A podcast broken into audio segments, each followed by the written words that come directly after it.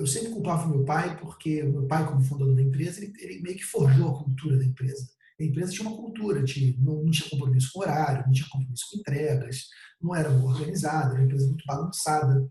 E eu sempre culpei meu pai por isso. Que meu pai era culpado, porque o líder inspira os liderados, e se o líder não muda, os liderados não mudam. E eu, isso, isso, de certa forma, era um salvo-conduto, era uma desculpa que eu usava para não fazer minha parte, ou não fazer da forma que deveria ser feita. E naquele momento eu decidi assumir a responsabilidade. Eu decidi falar, não, a culpa é minha. Eu deixei que isso acontecesse. E se eu deixei que isso acontecesse, eu vou virar esse jogo, eu vou fazer isso mudar. Então isso é mais um ensinamento de poderoso para você. Você, gestor contábil, você tem que ser responsável por aqui, ter a autorresponsabilização por aquilo que acontece na sua empresa.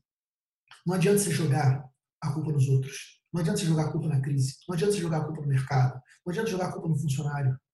Quando a gente joga a culpa para os outros, a gente só se enfraquece. Porque o que está fora de dentro, fora da gente, é algo que está fora do nosso controle.